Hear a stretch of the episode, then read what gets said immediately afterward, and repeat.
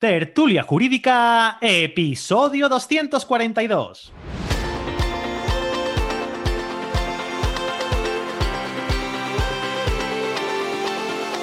Hola, buenos días y bienvenidos a Tertulia Jurídica, el podcast donde los profesionales del derecho se quitan la toga y comparten su visión sobre temas de actualidad. Muy buenos días a todos y a todas. Mi nombre es Ángel Seisdedos y soy el director de este programa. Y hoy venimos a hablar sobre marketing para abogados, sobre cómo empezar, cómo empezar a promocionar tu despacho, a promocionarte como tu marca personal, quiera que no, a vender más, que eso es lo que nos interesa a todos. Por un lado, traemos hoy a Pablo Maza, Eva de, eh, Eva de la Cruz y Jessica Lavandera. Chicos, chicas, muy buenos días. Hola a todos, ¿qué tal? Hola. Hola, buenos días. Me habéis dejado la intro nada más que para mí. ¿Cómo se nota que todavía estáis en la playa? Se nota, se nota. Vamos aún con el relax del verano. Todo el año a tope y luego a la que tienes un par de días libres no veas cómo sientan. Se me olvida estar ahí al trabajo, Pablo. Yo me levanté el otro día, el día, el día 31, hace nada, hace apenas cuatro días, me levanté y dije, venga, pues tengo que ir a la oficina. ¿Dónde tengo, dónde tengo la oficina? Que ya ni me acuerdo. Y eso que la tengo cruzando el pasillo, se vamos. Nos, se nos pone cuerpo caribeño. Sí. Sí, sí, Bueno, yo no, sé vosotros, pero cuando no llevas 100% judicial, eh, a veces agosto poco de vacaciones puede tener, ¿eh? Hmm. Sí, sí, tienes razón. sé de quién hablas. Creo que Jessica lo sabe bien. Sí, y además laboral que ahí seguimos, o sea, estamos al 100 siempre. Los que llevan procesos eh, tanto de penal eh, como, como la jurisdicción social, mm, vacaciones más bien pocas, y los que no son temas eh, judiciales al 100%, ¿no? Que también...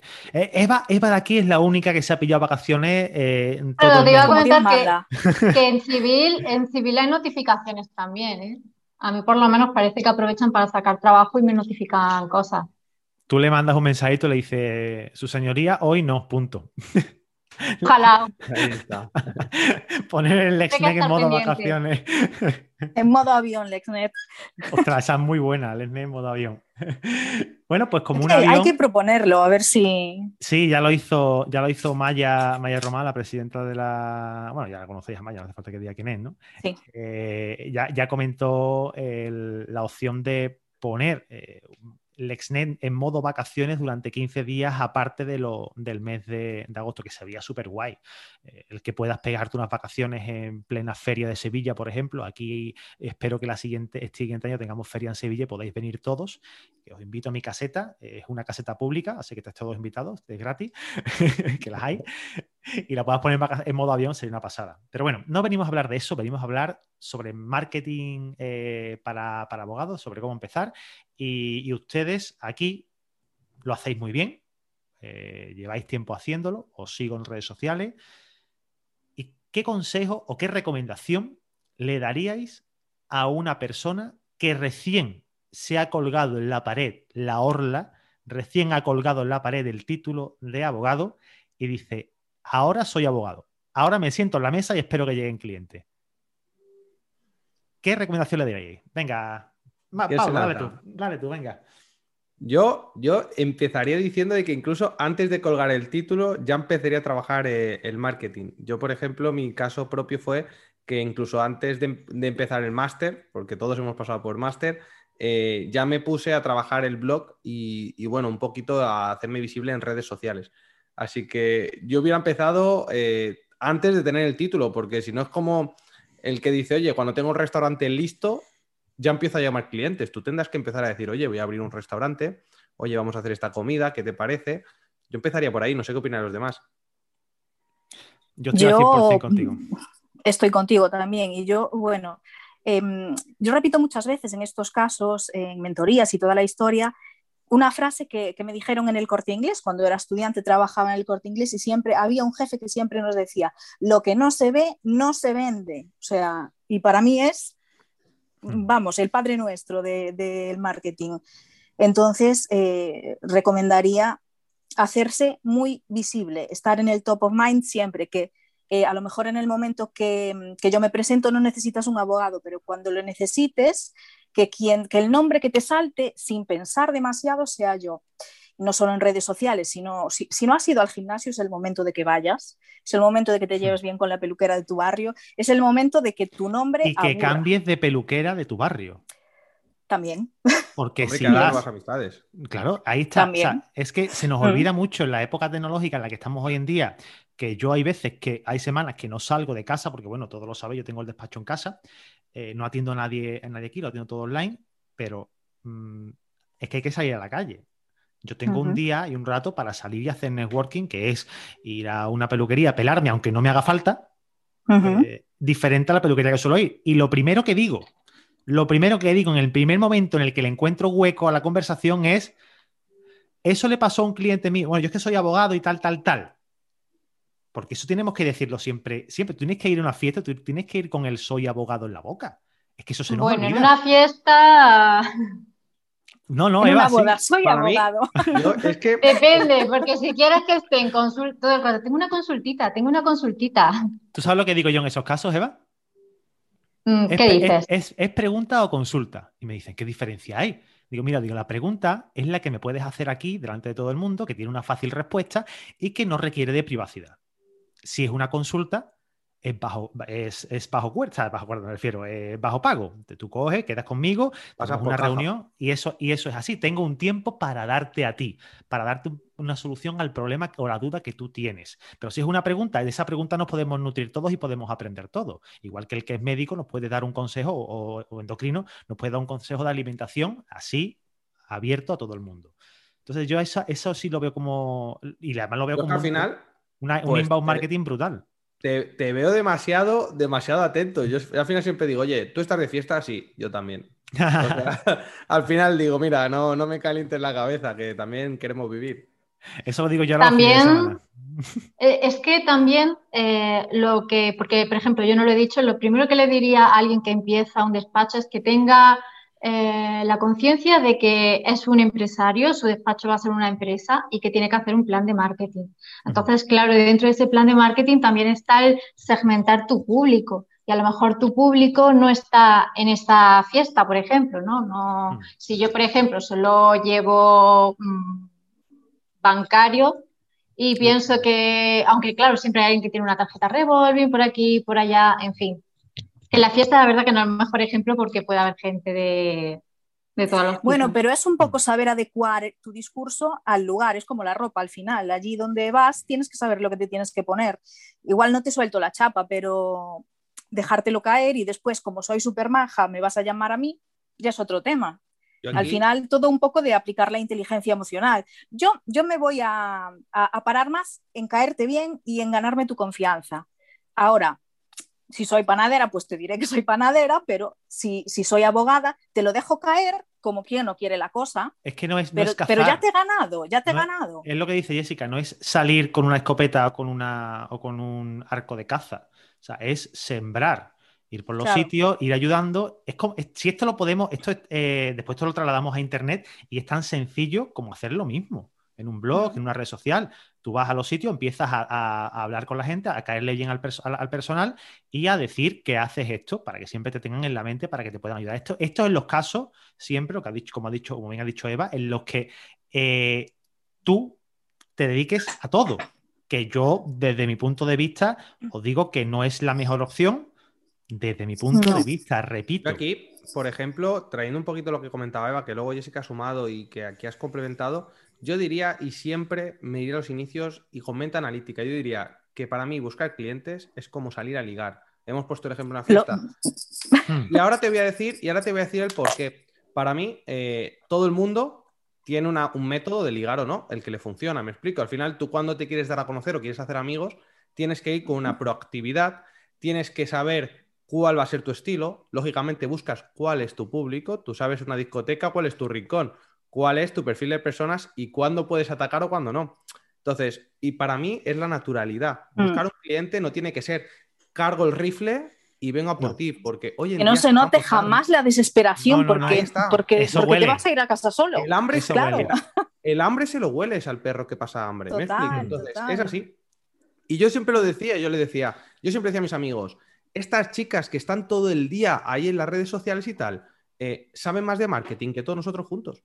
Porque para mí la vida es marketing, ¿me explico? Y si tú generas eh, miles de seguidores, tú vendes un producto. Hay gente que se vende a sí mismo. Yo vendo servicios, nosotros vendemos servicios.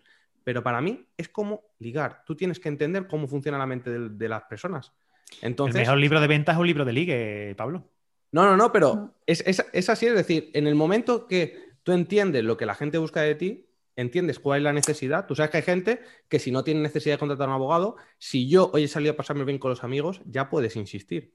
Hmm. Igual, me explico. Entonces, a ver, vamos a ser inteligentes y vamos a sacar la parte que, yo quiero que traigamos, lógicamente. Pero para mí sí que es así, porque cuando tú eh, tienes claro a lo que vas o has entendido eh, para qué estamos, quién es tu cliente, cuáles son tus puntos fuertes, cuál es tu propuesta de valor, fíjate. Es decir, el que sabe que, que ligaría con la labia, sabe que su propuesta de valor es encontrar una discoteca o ir a un sitio o una fiesta en la que yo pueda hablar. Hmm. No me voy a ir a pelear a un sitio donde solamente se, juega con miradas. Lo mismo, hay abogados que saben o personas que saben cuáles son sus fuertes. Yo, por ejemplo, era el de los seises en la universidad. Entonces, yo sé que no era el de la memoria. A mí el profesor no me iba a recomendar a nadie porque el profesor solo recomienda a ratón de biblioteca. Entonces, pues cada uno, yo, yo partía por ahí al final. Creo que es un poco la fase analítica. De, por eso yo decía, te tienes que conocer antes de tener el título en la pared, que yo no mm. lo tengo, por cierto. Creo que mi madre lo marcó por hacerse un gusto a ella. Porque al final creo que que tu hijo se saque derecho llena más a los padres a veces que a nosotros mismos. Sí, y además Cómo, disfrutan en el acto de, graduación. ¿eh? Entonces, yo me lo llevo un poco más a la parte analítica, de analizarte, ver dónde tienes tus puntos fuertes y eh, a partir de ahí empiezas a decir, pues yo voy a estas fiestas, no voy a esto, me lo paso mejor aquí, me aburro más aquí. Mm. Sé, que conecto más con por aquí que por allá. Sí, cada uno, cada uno lo, sabe, lo sabe perfectamente. ¿Qué vas a decir, Eva, que te he visto con ganas? Iba a decir, lo que pasa es que todo esto está muy bien, pero lo mejor para poder llevarlo a cabo y no procrastinarlo es dejarlo todo por escrito, ¿no? Hacerse un plan eh, y, bueno, ir, sobre todo si estás empezando desde cero y, estás creando tu marca personal, ahí sí que te tienes que sentar y reflexionar qué mm. personalidad quieres tener, cómo comunicarte con la gente, cuál va a ser tu público, tu especialidad. Entonces, por eso es como, bueno, antes de empezar a, hay que sentarse un poquito y tener claro qué somos para luego, por ejemplo, pues no ir dando bandazos y, se nota muchísimo. En las redes sociales se nota mucho. Sí, muchísimo. Tienes que saber tu perfil para elegir la camisa que te pones para la fiesta. Claro. Es que es lo que dice Pablo, exactamente, para mí, es lo que dice ¿eh? Pablo, puesto en papel. Porque si no, a veces te puedes ir un poquito y necesitas tener una vía para que te identifiquen bien y para volver a ella cuando tengas dudas de cómo responder, cómo resolver, no, mira, mis principios, mi pilar es este, tengo que ir por esta línea. Entonces, hmm. para mí es, muy importante, sí. Y una de, las cosas que no tiene muchísimo la, cuando nos, planteamos el, montar un despacho, que es tan sencillo, entre comillas, como poner una mesa y un ordenador y a tomar por saco, eso es lo que parece desde fuera, pero no es así, eh, tenemos que pensar y establecer cuáles son nuestros valores. Nosotros tenemos unos valores, unos principios, y todo eso tenemos que dejarlo plasmado, porque en mi caso, por ejemplo, yo no toco divorcios. No llevo divorcios no porque no, no, no crean el divorcio. Me da igual que la gente se divorcie. Me parece fantástico que la gente se divorcie, ¿no? Eh, porque si no le va bien en pareja, pues obviamente, qué mejor decisión que esa. Pero a mí el, el trato con una familia en divorcios a mí no me gusta. Mm, me explico. Entonces yo sé que ese, ah. esa no es mi camisa, como decía Pablo, ¿vale? Esa no es mi camisa. Yo en ese, en ese juego no entro. Yo no voy a esa discoteca porque yo soy de ligar con labia. No soy de que me miren porque tengo un cuerpo escombro. Eh, entendido. mira, yo creo que, a ver, ¿por qué, ¿por qué digo ligar? Porque al final cuando hablo con otras personas que no son abogados, es la mejor forma de entender. Yo creo que ahora alguien que está empezando dirá, de ligar sé porque durante la universidad he salido de fiesta o he estado socializando pero de negocios a lo mejor no tengo ni idea. Hmm. Entonces, es súper importante saber que tú hay fiestas y grupos con los que el esfuerzo que haces para caer bien es 10 veces superior que cuando tú tienes un público que hasta te busca la boca y dice, oye, ¿qué tal te ido el día? ¿Me explico? Hmm. En cambio, hay otros grupos que tienes que estar buscando el hueco para intervenir. ¿Sabes? Es muy importante controlar tus, tus, talentos, ser honesto contigo y en lo al final tienes que hacer un DAFO propio. Eh, o sea, eres tu empresa. y apuntó algo muy importante, Pablo, que es que en nuestra profesión em, nos voy a cosificar mucho, pero tú eres el producto. Entonces. No, no, no, de, em, cosificar nada. Ahora, Real, ¿no?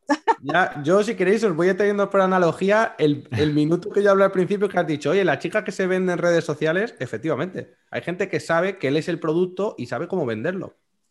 Sí, Y el, sabe y el hacer su abogado, campaña. el abogado siempre es del palo, que me compren a mí. Yo, ¿por qué me voy a tener que vender? Yo soy abogado, he estudiado, soy el puto amo. O sea, la gente sale ¿Cuántos abogados, ¿Cuántos abogados hay en España, Pablo? 160.000 creo que tiene que haber. Échale. ¿Y, y cuántos putos amos en su casa también? Todo el mundo, media España. Quiero decir, porque al final puedes ser un crack, pero si no me aportas nada más, o a lo mejor eh. Pablo hace um, unas demandas que son para enmarcar, pero normalmente el Pero charcutero no te va a contratar para su divorcio porque tus demandas se enmarquen. ¿Cree- ¿Creéis Va a ser por lo que le transmites. ¿Creéis que hay diferentes perfiles de abogado? Totalmente. Vale.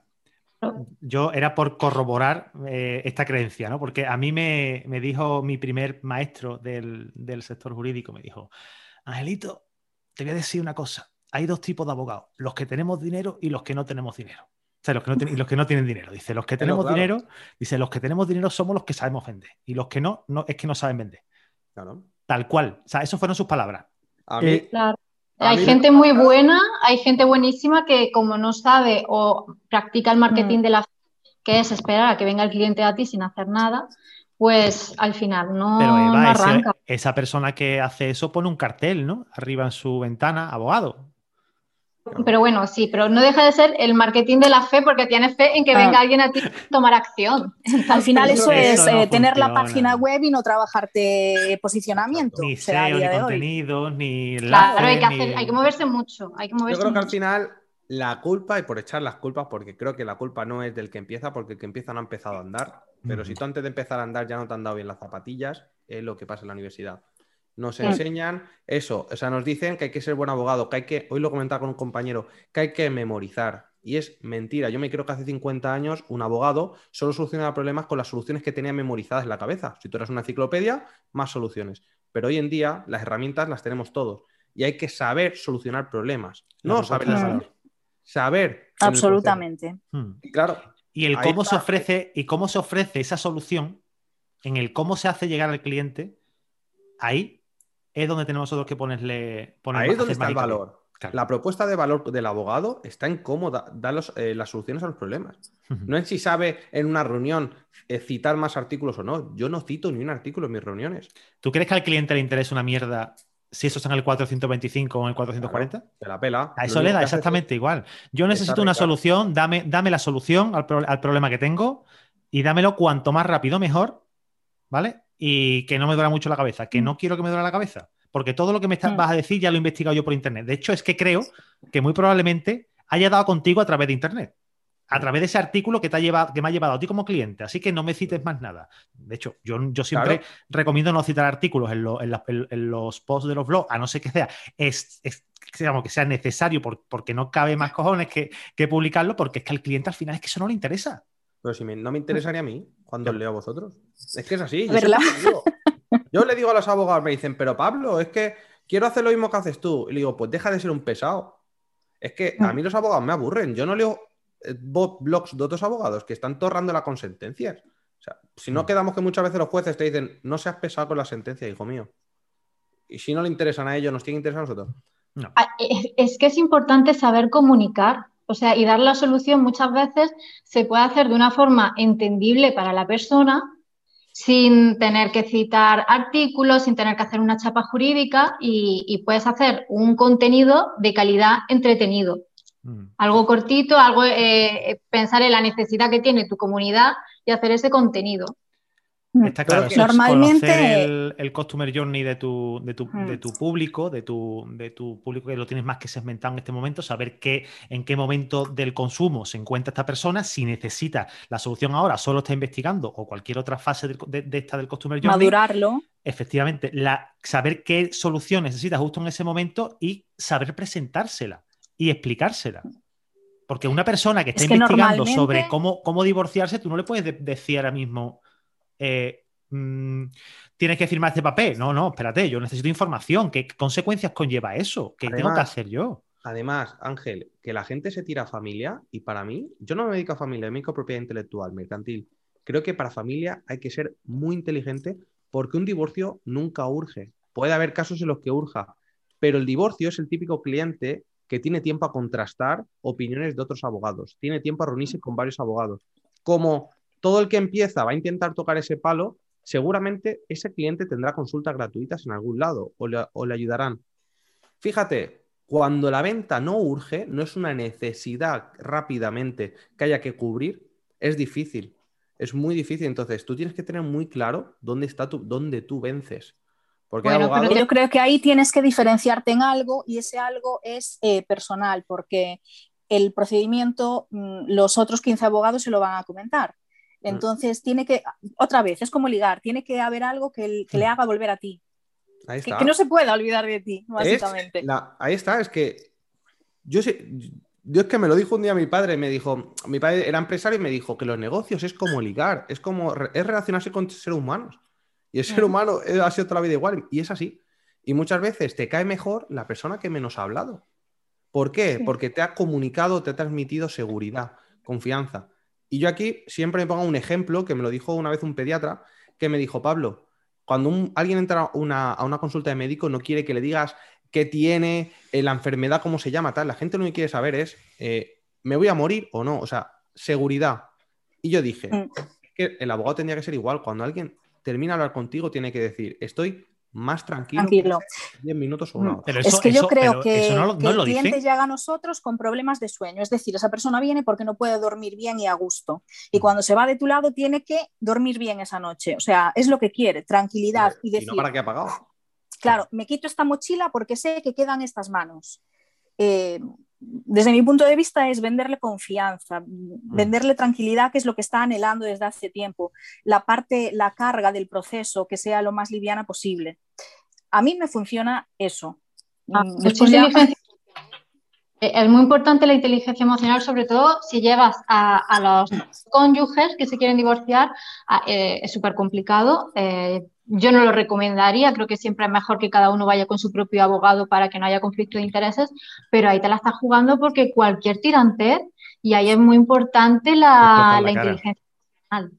Intentar que las dos partes mm, lleguen a un acuerdo, que, que, intenten llevarse lo mejor posible, sobre todo si hay niños pequeños, en fin, es que cada materia tiene su, su cosa, ¿no? Pero familia me parece que es muy delicado. Y ahí quería yo llegar cuando has dicho cada materia tiene su cosa, creo que no debemos, y ya lo he dicho antes, un abogado no puede saber de todo, ya lo he comentado antes Pablo, y desde mi sejadísima opinión, creo que tenemos que especializarnos en algo.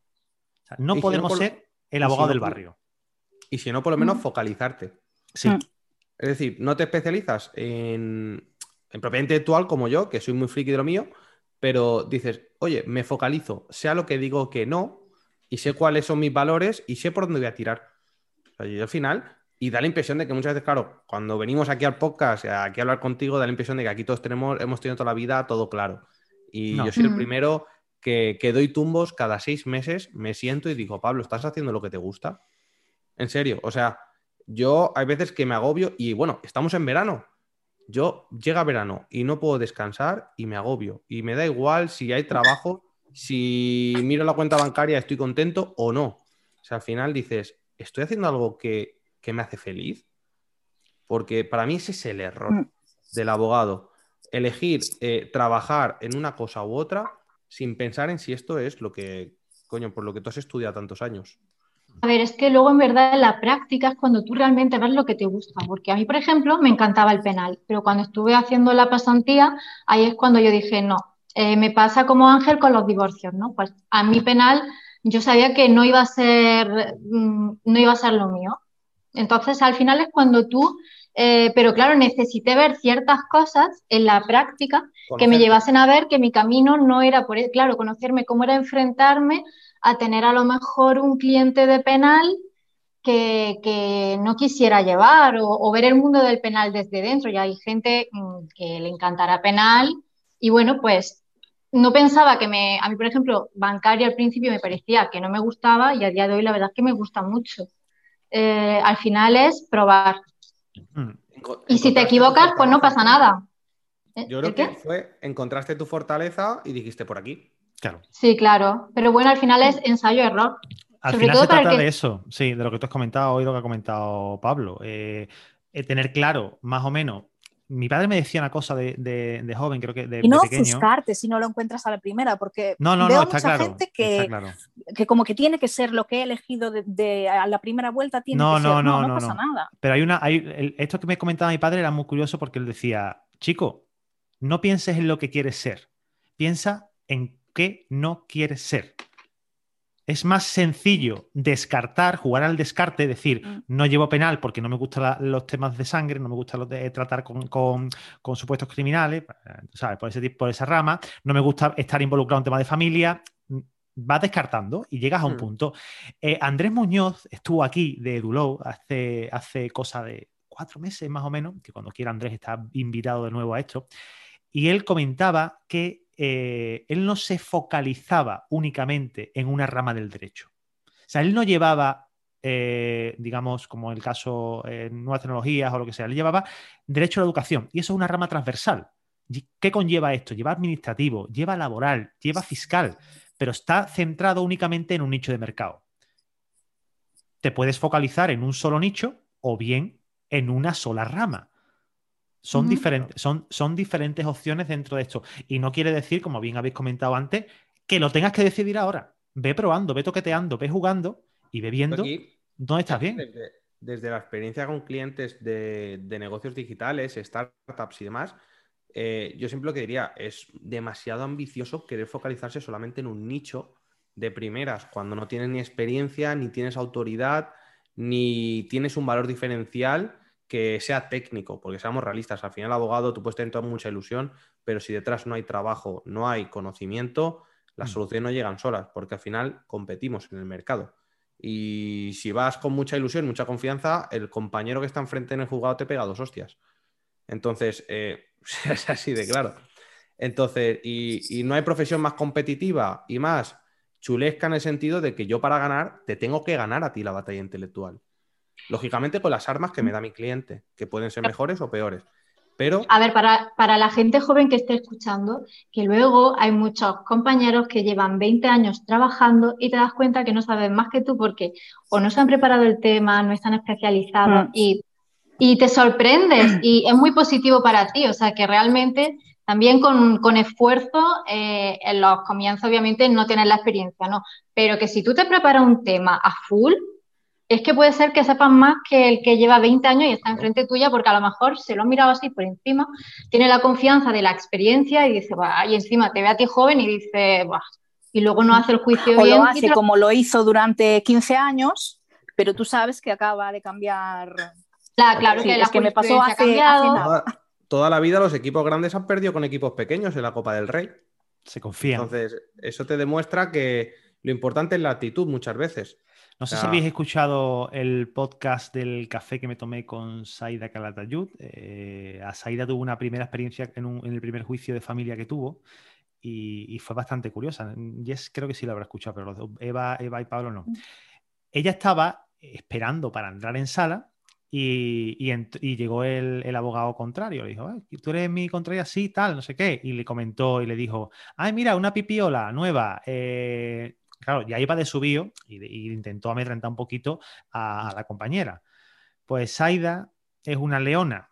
Mm, es- tú la ves y, y parece un gatito, pero el gatito cuando Yo se creo pone- que fue se- Marta. No, fue Saida. Fue Saida. Mm. Fue Saida. Marta fue la que me dijo que se lo dijera. Saida. Confirmadnos, por favor, chicas. Sí, sí. Y, y al final, pues le metió una tunda.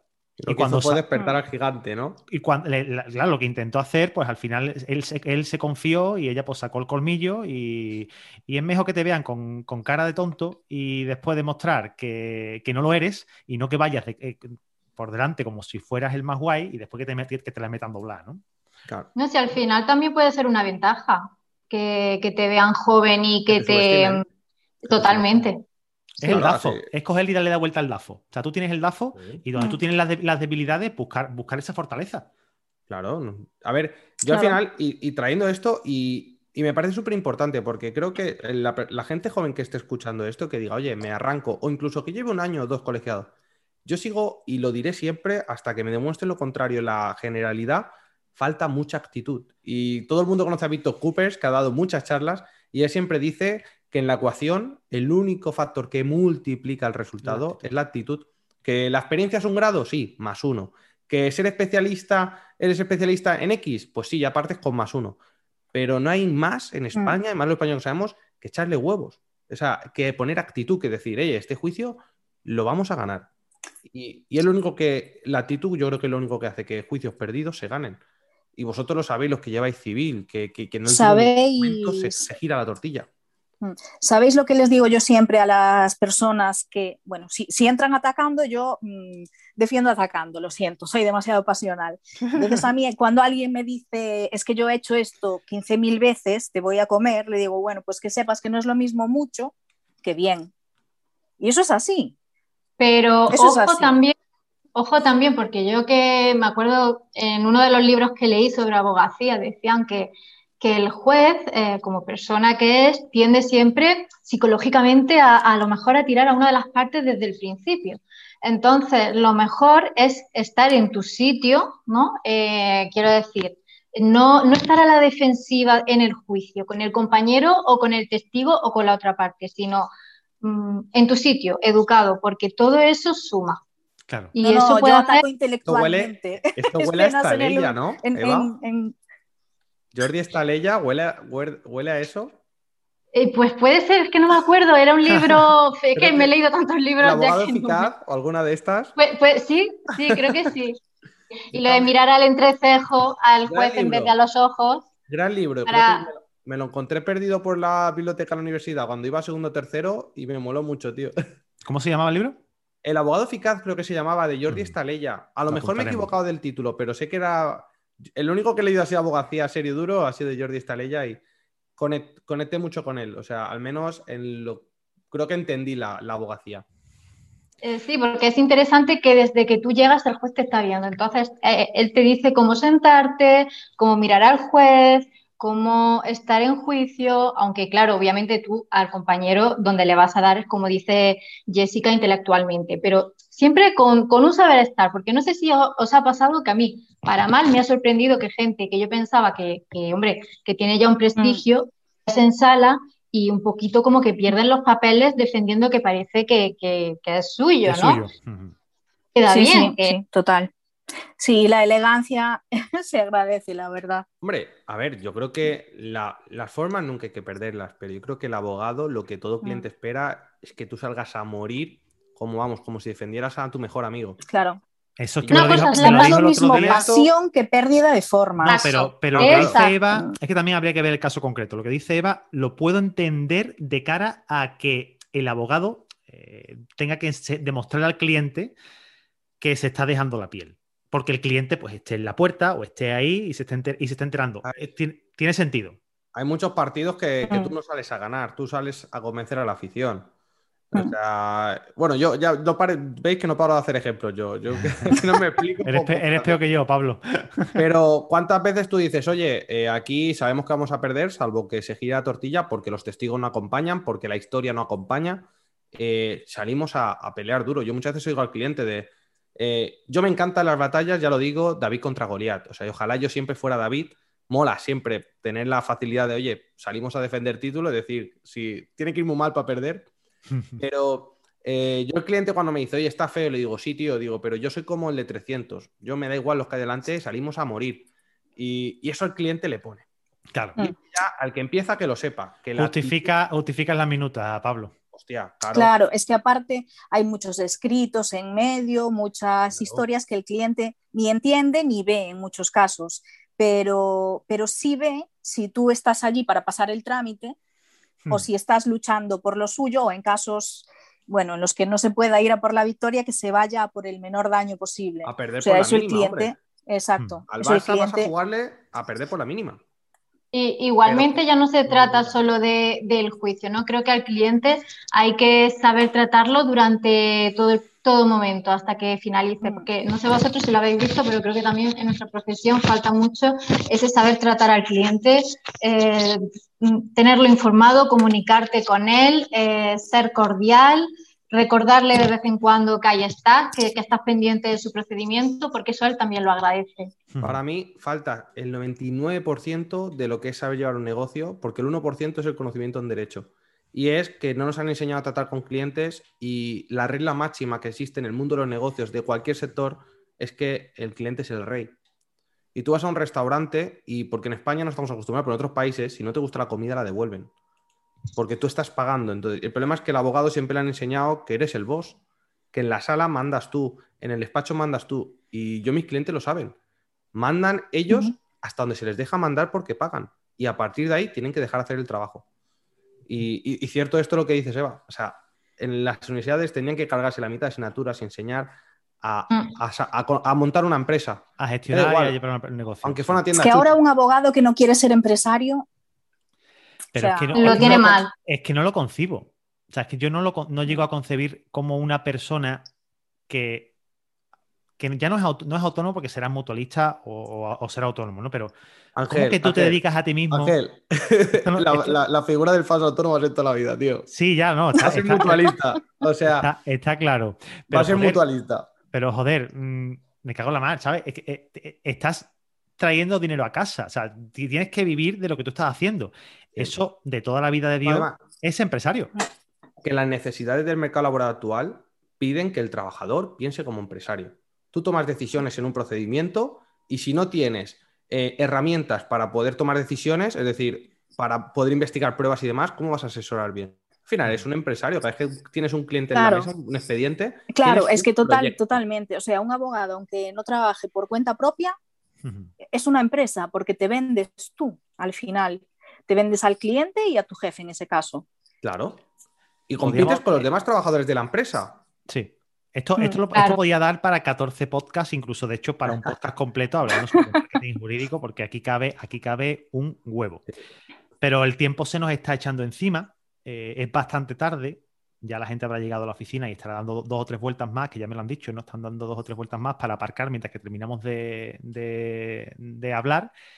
¿Y qué os parece si quedamos otro día y terminamos esta tertulia y hablamos de actos, de cosas que tenemos que hacer para captación, para, para captar clientes, para cerrar ventas, incluso incluso para que nos recomienden estos clientes a terceros clientes que sin, que necesidad de que nosotros hagamos ninguna gestión. ¿Qué os parece que hagamos otro podcast sobre eso otro día? Genial. ¿Y cómo pero pero traes café, ¿no, Ángel? ¿Cómo, cómo, Pablo? Ángel, traes café. Si no traes café, no. Yo siempre traigo café. Traes café. Vale, bien. Entonces sí, entonces yo me apunto. Sí, sí. Y el que se quede en casa y no tenga que conducir, que se ponga un café también. Está claro. También, también. Yo no sé vosotros, pero estoy cogiendo la manía de intentar levantarme media horita antes para 30 minutitos de lectura antes de empezar el día y oye, lo empiezas con mentalidad muy positiva. ¿eh? Yo he agendado 30 ¿O lectura o podcast? Yo el podcast siempre, pero es cierto que... Yo escucho, para leer aún no estoy, pero, pero escuchar alguna charla, alguna conferencia interesante me, me hace despejar un poco el día y sentir que ya he hecho cosas antes de ponerme la faena y, es, muy, es muy positivo. Hay que organizar tu día a día y hacer un time blocking. Ya explicaré algún día cómo gestiono yo mi, día a día porque yo soy un bestia de la productividad o al menos eso intento. Eh, oye, eh, Eva, Pablo, Jessica, muchísimas gracias por el rato y eh, antes de despedirme, antes de despedirme, quiero recordarte que el día 7 a las 7 de la mañana lanzo la formación de marketing, de captación de clientes. Aquí vamos a, aprender eh, mucho más de lo que hemos hablado hoy aquí. De hecho, os puedo decir que son 20 plazas que están limitadas, que solo va a haber una formación y no va a haber más formaciones. Una formación en la que voy a enseñar todo lo que sé. Bueno, todo lo que sé y lo que saben otras personas que van a venir a enseñarlo también. Así que no digo nada más, os dejo con el hype el día 7 a las 7 de la mañana. Podéis entrar en la web de tertuliajurídica.com barra curso. Y bueno, si vais ahora incluso, venga, si vais ahora, podéis inscribiros incluso en la newsletter para que os llegue, para que seáis los primeros en poder apuntarse. Y os recuerdo que si sois el número 21, os quedáis sin os quedáis fuera y no sé si lo volveré a abrir. Creo que no, pero bueno, ya veremos. Familia, muchísimas gracias por el ratito y a ti que nos estás escuchando, darte las gracias por escuchar este episodio, por las valoraciones de 5 estrellas que nos haces en iBox, en Spotify, en iTunes y recordarte que nos escuchamos mañana aquí en tu podcast en Tertulia Jurídica. ¡Chao!